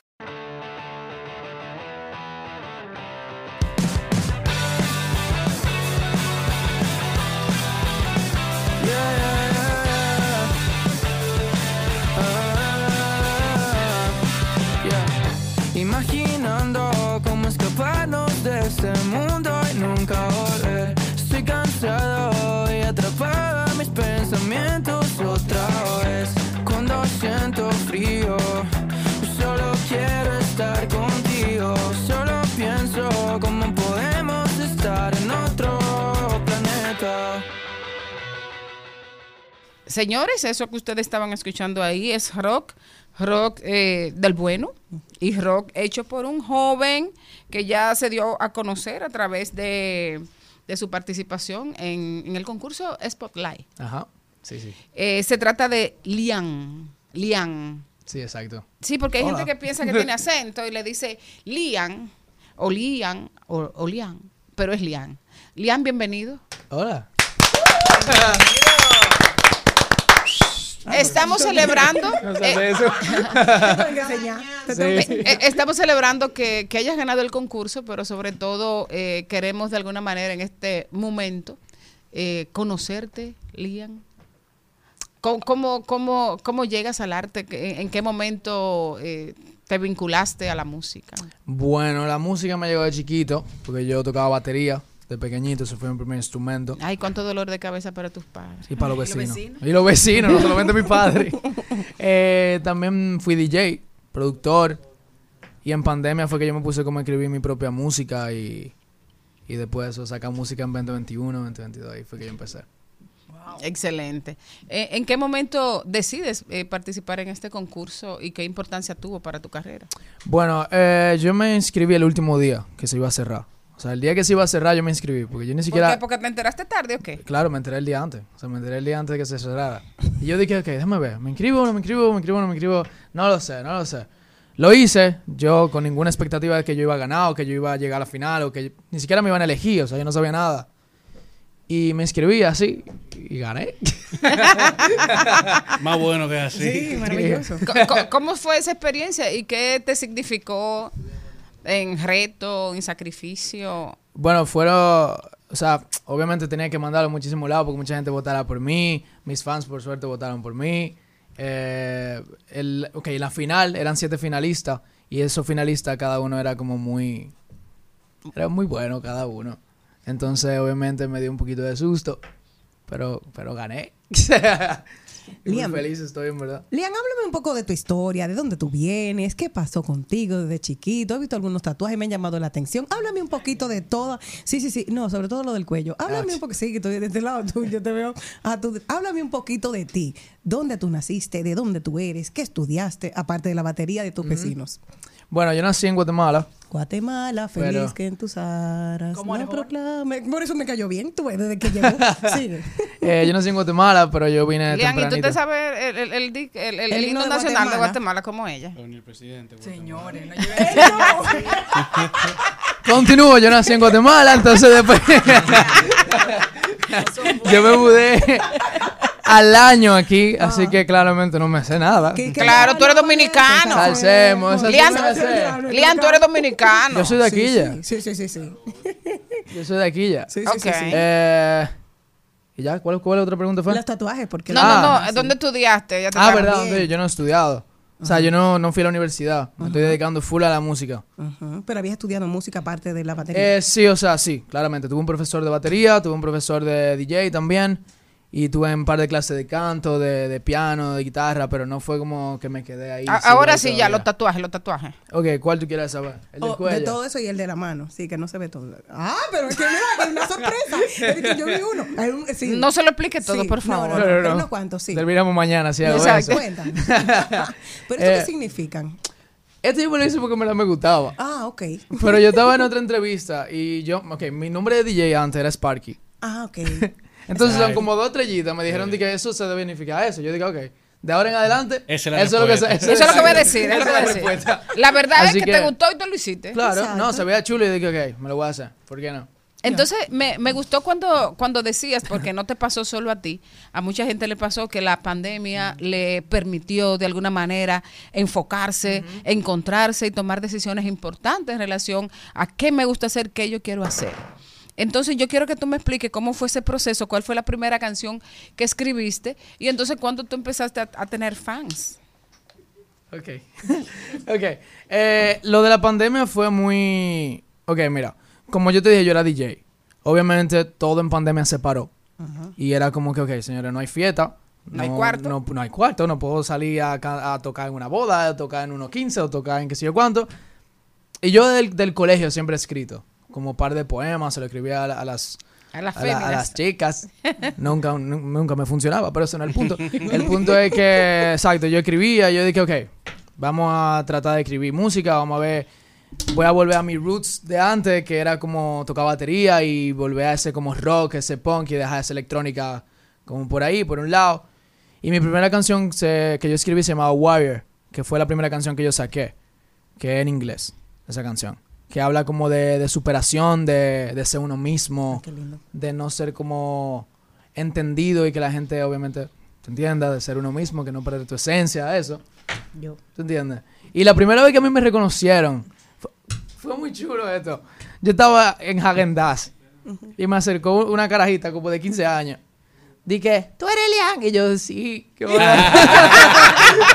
Aquí comiéndome mi helado. ¿Cuántos No, años pues- tú tenías en ese momento? Yo no me acuerdo, pero yo sé que la dicen los artistas, ya no puedo seguir comiendo helado hacia lo loco. Ya hay que mandarlo a. No, pero oye, fue muy chulo, de verdad, porque yo al principio dije, sí, hola, ¿tú me conoces? Algo así. ¿Qué es lo que tú dices? O sea, yo dije, "Ah, ya, hola, soy Lian, ¿qué pasa?" Hablamos. Exacto, pero yo no sabía que era para eso. Ella me dijo que a mí me gusta tu canción Green Eyes, porque esa era una canción que yo también saqué. Y, ¿Y cómo dice esa canción? Green Eyes. Pero Pero tú no caes en trampa porque tenías que cantar un chico. no, no, es que tú sabes, tú- son la no estamos calentados todavía. Calentado. Pero- loco. Exacto, no podemos cantar así. Pero no, fue muy chulo que la niña me reconociera. Fue muy divertido. emocionaste. Yo imagino Y que ha claro, seguido como- pasando ya. Claro, sí, sí. Así Y ha pasado. Vemos que va para Isle of Light. ¿Qué significa esto para ti? Es algo muy divertido, en verdad. O sea, son Trueno es mi papá. O sea, yo amo a Trueno. Villano también. O sea, todos los artistas de ahí son son súper... O sea, yo lo oigo todito. Ay, eh, ¿Tu papá es músico? No, no, no. En tu- O sea, O sea, digo como mi papá, como que... en rango, que él lo quiere, lo Exacto, me lleva. quiere. Exacto, sí, sí, exacto. ¿Y qué tal hacer este tipo de música en República Dominicana? Vemos, yo creo que conocí de ti y de tu música porque trabajas con, con Em, con Emanuel Silverio, Ajá. que es un productor muy duro y guitarrista también y artista. Entonces, ¿cómo ha sido el, digamos, en- integrarte a este mundo de la música cuando quizás el género que estás haciendo no es el que prevalece aquí en el país? Sin embargo, vemos que está teniendo mucha aceptación. Eh, o- obviamente al principio fue, fue, fue un lío. Fue de que, ok, mucha gente me estaba diciendo, Lian, tú no vas a llegar a ningún lado con este género, porque obviamente el género que se oye aquí es más el urbano. Y como yo estoy haciendo no un rock súper como tranquilo que lo puede oír toda la gente. Pero tú estás como rapeando arriba de una pista de rock. Es quizás, como ¿no? rock pop. Es como un... Como un punk panda. Pop. Exacto. O sea, un pop más comercial. Sí, o sea, yo traté, eso, es eso- yo voy a llegar ahí. El punto es que yo obviamente empecé a hacer el rock, las tres primeras canciones mías fueron en inglés y fueron como de cuatro minutos, o sea, súper largas, sí, súper no mainstream, ¿tú entiendes? Que la gente no lo puede oír, va a estar como que, ok, alguna persona la pueden oír, ¿tú entiendes? Pero mucha gente me dijo, hey, trata de involucrar como las cosas urbanas, pero quédate con tu, Esencia. tu línea. con tu esencia. Y crea como un nuevo género aquí. ¿Tú entiendes? O algo como que la gente puede decir, ah, ok, solamente esta persona lo hace, ¿tú entiendes? Algo así. Y alguien me dijo a mí que no importa que yo dure como siete años más en pegarme más que los otros, por lo menos te van a reconocer por hacer hacer, algo original. Exacto. Y una, y una buena noticia dentro de todo esto también es que ya, o sea, me, me lo encuentro genial y muy pronto, pero bueno, me imagino que lo habrás madurado mucho. Estás presentando tu primera producción musical con 12 canciones. Sí, mi álbum otro planeta. Cuéntame de otro planeta. Nah, oye, son 12 canciones, 11 canciones, eh, con género totalmente diferente cada uno. Eh, obviamente mantienen su punk ahí, mantienen su rock, pero tiene electrónica, tiene, tiene trap, tiene hip hop, tiene, tiene todo. Y estoy muy emocionado porque, o sea, tengo un par de tiempo en verdad haciendo ese álbum. O sea, que, ¿por, por qué la gente debe oírlo? Habla de amor y desamor. ¿Te han votado? Claro que sí, obviamente. Porque si no, no Y escriben. yo no- también he votado. ¡Ah! Poderoso, poderoso.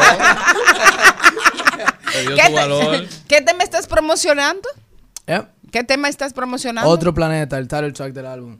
Ah, excelente. ¿Y dónde puede la gente para que los chicos y las chicas que oyen este programa puedan conectarse contigo a través de tus redes sociales? Lo pueden oír en todas las plataformas digitales como Lian, eh, mayúscula y un signo de exclamación al final. Y en Instagram como islian con doble N al final. ¿Y quién es Lian eh, de- eh, definitivamente? Yo. Ok. Es mentira.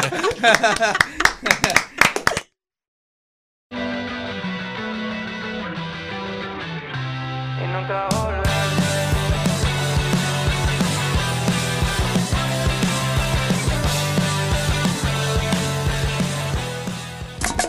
Al mediodía, al mediodía, al mediodía con Mario y compañía. Eh, no sabes lo que pienso, pero me puse a mí como el primero.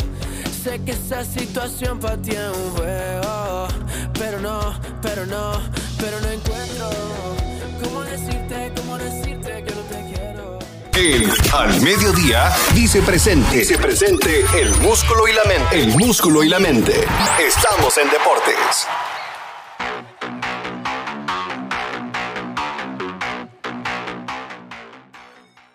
Señores, y luego de toda la semana de prueba, la Fórmula 1 ya este fin de semana arranca la Fórmula 1 en su temporada 2024, una temporada en donde la temporada baja ha sido una para la historia, en donde el equipo de Haas cambia de jefe, en donde Lewis Hamilton pacta con Ferrari, Leclerc extiende también su contrato con el equipo rojo, el jefe de Red Bull, Horner, se encuentra actualmente en unas investigaciones que han dado mucho de qué hablar, en donde uno de sus patrocinadores principales, Ford, pide que se aclarezca todo este escenario, en donde no se sabe con exactitud qué pasará en el equipo de Red Bull y su cabeza principal, en donde también se ha extendido el contrato de Japón hasta el 2029, en donde el Gran Premio de España ahora se habla de que estará saliendo del circuito de Cataluña, ya que se ha pactado el Gran Premio de Madrid hasta el 20, que estará a partir del 2026, lo que deja incógnita qué pasará en Barcelona, y en donde ya esta temporada inicia con la primera carrera desde Bahrein en, el 2024, mientras que en el mundo del fútbol el Bayer Lever- Leverkusen, un equipo alemán, ha roto el récord de la Bundesliga del Bayern Múnich, en donde se convierte en el primer club alemán en la historia en llegar a 33 victorias consecutivas, 33 victorias sin perder en la liga de la mano del exjugador y tremendo coach Xavi Alonso, en donde el Liverpool ha hecho el, se ha convertido en el primer equipo en ganar la liga en la que participa en 10 ocasiones.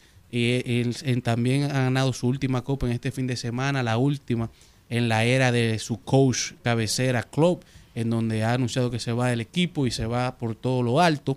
Mientras que en la NBA, Don Staley, específicamente la NCAA, se convirtió en la coach activa número 20 de la División 1 de fútbol femenino, de baloncesto femenino en los Estados Unidos en pasar las 600 victorias, hace historia como una de las mejores coach de, la- del- de todos los tiempos. Y también nace la gran pregunta que cada vez se acerca más de que cuándo será que LeBron James pasará a los 40 mil puntos, si será ahora el 28, si será en el partido del 29, si será en el partido del 2 de marzo contra Denver o si será en el partido que tienen el 16 contra Golden State. LeBron James que se encuentra a tan solo 74 puntos de pasar esta marca, mientras que en este fin de semana Jokic llegó a su tercer partido con 30 puntos o más, 15 rebotes, 15 asistencias o más, pasando a Will Chamberlain en la, posición número 2 y acercándose a Oscar Robinson y también se convirtió en el primer jugador en la historia con 15 puntos, 15 rebotes, 15 asistencias, con un 100% de porcentaje de tiro de campo, en donde Minnesota se ha convertido en el primer equipo del oeste en llegar a las 40 victorias, eh, luego de vencer a Brooklyn, el equipo de Alex Rodríguez dando mucho de qué hablar mientras lideran la NBA en esta conferencia, en donde Chet Holman, el jugador del Oklahoma, se ha convertido en el primer novato en la historia con 100, eh, 100 puntos y 100 tapones en la misma temporada, en donde Wemby es el único que se une a Michael Jordan en la línea de ser los únicos novatos en liderar su equipo en cuatro categorías, haciendo historia así en este antes y después de los San Antonio Sports, mientras que ya concluye este recuento deportivo de este lunes.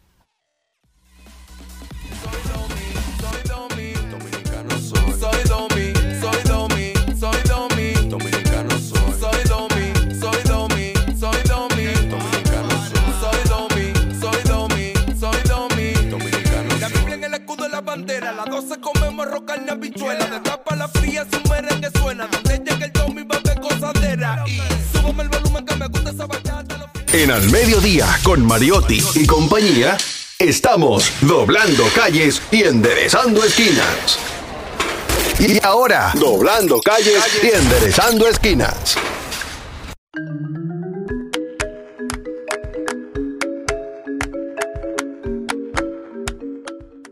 Hernán Paredes está aquí con nosotros. Hernán, dime qué me tienes para hoy. Muy buenas tardes a todos y a toda la audiencia de este visto programa al mediodía a radio. Tengo que decirte algo. Ajá. Llegaste tú y le volteaste la gorra a Charlene. No sé qué va a pasar porque mírele el tema y mira cómo él se puso la gorra. Hernán, ¿tiene solución la situación de los motoristas en este país? Miren, eh, hubo un accidente Wow, que sí. se ha hablado mucho esta semana, a pesar de que inicia la semana, y fue que una persona, un conductor de una Harley Davidson en la avenida Lincoln, Dios mío. Se estrelló evitando a un delivery que se fue en rojo y se mató el conductor de la Harley Davidson. Resulta que esta persona era muy conocida por gente de los medios. Eh, yo no lo conocía personalmente, pero todos coinciden en que era una persona muy noble y que se perdió una vida en vano. Entonces yo creo que es hora ya de poner un stop a las imprudencias de los motociclistas en las vías de Santo Domingo. Esto ocurrió en el centro de la ciudad. Yo conté en lo que venía para acá, para la emisora, más de 40 infracciones de motociclistas, de donde yo estaba, en los cacicajos, hasta aquí, hasta la emisora. La mayoría se produjo en la intersección Tiradentes con 27 de febrero, donde más de 20 motociclistas se fueron y respetando la señal de un agente de tránsito que estaba ahí, forzando con los, los vehículos que venían en dirección perpendicular a la 27 de febrero. O sea que ahí no se produjo un accidente porque Dios metió su mano. Entonces, lo lamentable de todo esto, señoras y señores, es que hace tiempo, como yo vengo diciendo en este programa, tenemos una reglamentación, tenemos herramientas para enfrentar la situación, tenemos planes generales, tenemos planes específicos que atacan la problemática de los accidentes de tránsito en motocicletas, que recuerdo que producen entre accidentes en motocicleta y atropellamiento de peatones, te producen más del 80% de las muertes. Si le apuntamos ahí, le estamos dando el problema en la yugular. Ahora, es una pena que herramientas como el plan específico denominado Plan Estratégico Nacional de Seguridad Vial de motocicletas, que tenía un horizonte 2019-2022, se abandonó después de la pandemia, específicamente después del cambio de gobierno. Y en este plan se definía una estrategia científica para cómo tú abordar la problemática de los accidentes de tránsito en motocicleta. Y este plan, y ahorita vamos a ver algunas gráficas, gracias a producción, este plan se movía en cinco ejes fundamentales que lo hemos mencionado aquí. Y vamos a decir algunas de las soluciones específicas o medidas de solución específicas que se plantearon en ese plan para abordar esto. Por ejemplo, en cinco ejes trabaja este plan. Eje factor humano, que es donde está la mayor parte de la problemática. Recuerden que en el estudio clásico de los accidentes de tránsito podemos estos englobarlos que se producen por tres factores fundamentales. Factor humano, que son las imprudencias, errores que cometemos los humanos y respecto de las normas de tránsito. El factor vehículo, que son problemas de los vehículos que tienen que solucionarse. Y el factor vía, que son problemas de diseño en las vías en la, infraestructura, en la infraestructura vial. Bueno, en el eje factor humano, en ese plan que se abandonó, que debió reformularse en el año 2022, pero que se abandonó a partir del cambio de gobierno, en el eje factor humano estaba el tema, señores, de la formación vial. Por ejemplo, en ese plan se había iniciado ya, en esa época, cuando se aprobó en el año 2020, cambiar los procedimientos para otorgar la licencia de conducir a motociclistas. ¿Ustedes saben cuál es el procedimiento ahora mismo para, para tener una licencia de motor? ¿Cuál? 900 pesos. Y llevar el motor y el casco al Intran y te la dan. Ok. Tú preguntas, ¿y no hay un examen teórico? No, hay un examen, mucho menos el práctico. En ese plan estaba establecido que eso se cambiara. Incluso, señores, en el, en el nuevo reglamento de licencia de conducir, tú tienes en la categoría 1 de licencia, tú tienes dos subcategorías. Uno A y uno B. Para diferenciar las motocicletas de alto cilindraje de las de bajo cilindraje. Porque motocicletas de más de 125 cc, tú necesitas ciertas habilidades especiales porque son más potentes y más pesadas. Y aquí hemos hablado que la energía cinética que se libera en un accidente de tránsito es producto, es producto de la masa por la velocidad al cuadrado. Aquí tenemos algunas, algunas perdón, gráficas de un estudio que se hizo en este plan de motocicleta en el año 2019. Y es bueno decir que desde esa época no se ha vuelto a realizar ningún estudio más, por lo tanto tiene que actualizarse. Miren, a propósito de los vehículos de alta cilindrada, mayormente tenemos eh, motocicletas de menos de 125 cc. Ahí es que está el problema fuerte. Fíjense que en el accidente de la Harley Davidson ese es una motocicleta de alta cilindrada, pero quien provocó el accidente fue la de baja cilindrada. Claro. Entonces los datos nos dicen dónde tenemos que apuntar. En la siguiente gráfica, si me ayudan en pantalla, vemos el uso de chalecos reflectivos en motocicletas. En este estudio que se hizo con una muestra 4%. de más de más de 29 mil unidades en el año de- do- 2019 y que tiene que actualizarse. Fíjense que sin chaleco el 85%. Es posible que esto haya variado después de la pandemia, pero tienen que realizarse los estudios correspondientes, porque esto fue hecho a manera de estudios longitudinales que tú pudieras año tras año Y midiendo los cambios. Exactamente las variables. En la siguiente gráfica vemos la utilización del casco, productor, eh, del casco protector tanto, tanto en el conductor como en el pasajero. Fíjense que en el, el conductor el, el 73% no utiliza el casco.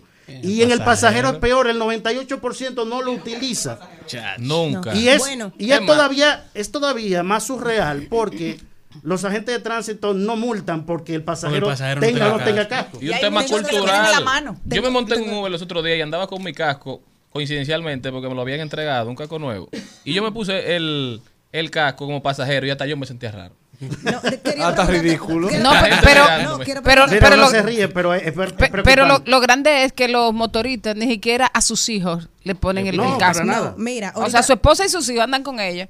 Ay. Yo venía, dos cosas que quiero preguntarte. Ahorita yo venía por la carretera de esa de, de la autopista de, de- De Monte del Plata este, de Monte aquí. Plata hacia aquí, y vi tres personas. El de adelante no lo llevaba, el del medio no lo llevaba, y la de atrás llevaba el casco, pero en el codo. Eso es lo que te digo, Venían, en la y venían, y yo venía a 80, ellos tenían que venir Va- igual a esa misma Más adelante vamos a ver No, otra gráfica 80. de los que usan casco, No. los que lo usan mal. Quiero saber algo.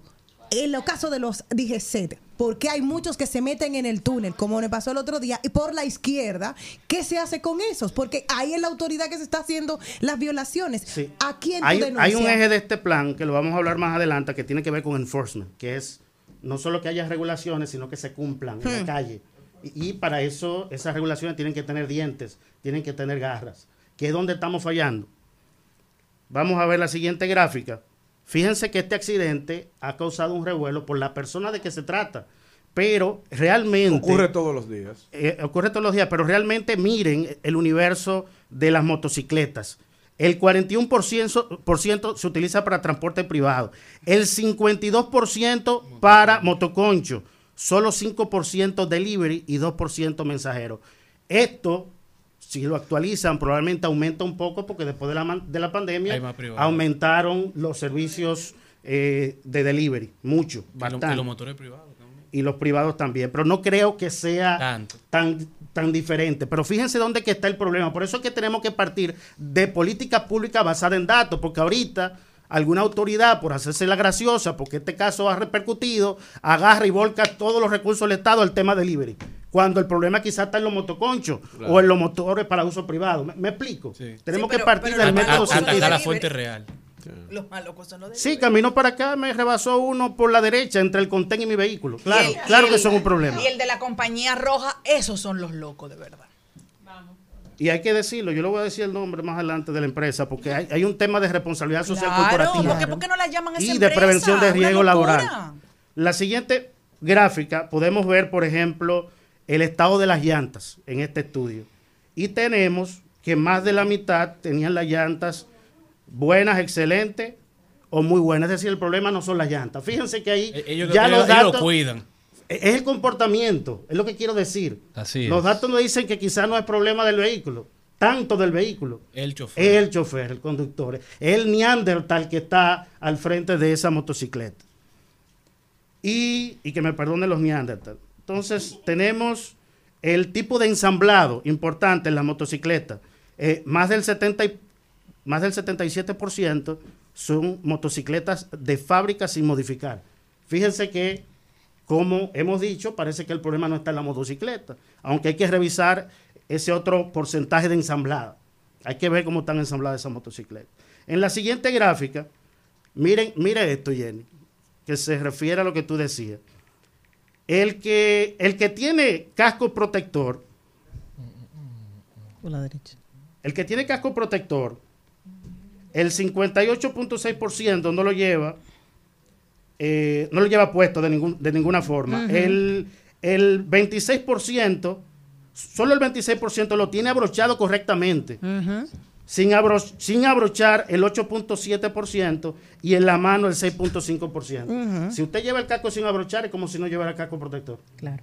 Para que lo sepa la gente. Y recuerden que eh, usar casco protector te reduce el riesgo de trauma en más de un 70% y el riesgo de muerte en más de un 39%. Esos son los datos que la gente tiene que dominar. Por eso es que tiene que haber una campaña de seguridad vial. Siguiente, la siguiente gráfica nos muestra la, la, la- el, el estado de las manetas izquierda y derecha, freno, freno y cloche.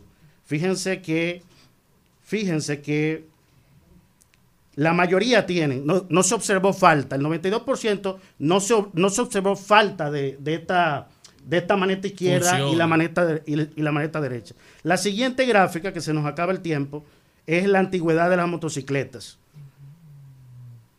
77% tiene menos de 10 años y más de 10 años el 22.8%. La mayoría están nuevas. La mayoría está nueva. Entonces el problema, vol- volvemos a caer en que es el conductor. En la siguiente gráfica, eh, retrovisores. Aquí sí hay un dato importante y es que el 66, en el 66.6% de los casos no tenía ninguno de los retrovisores.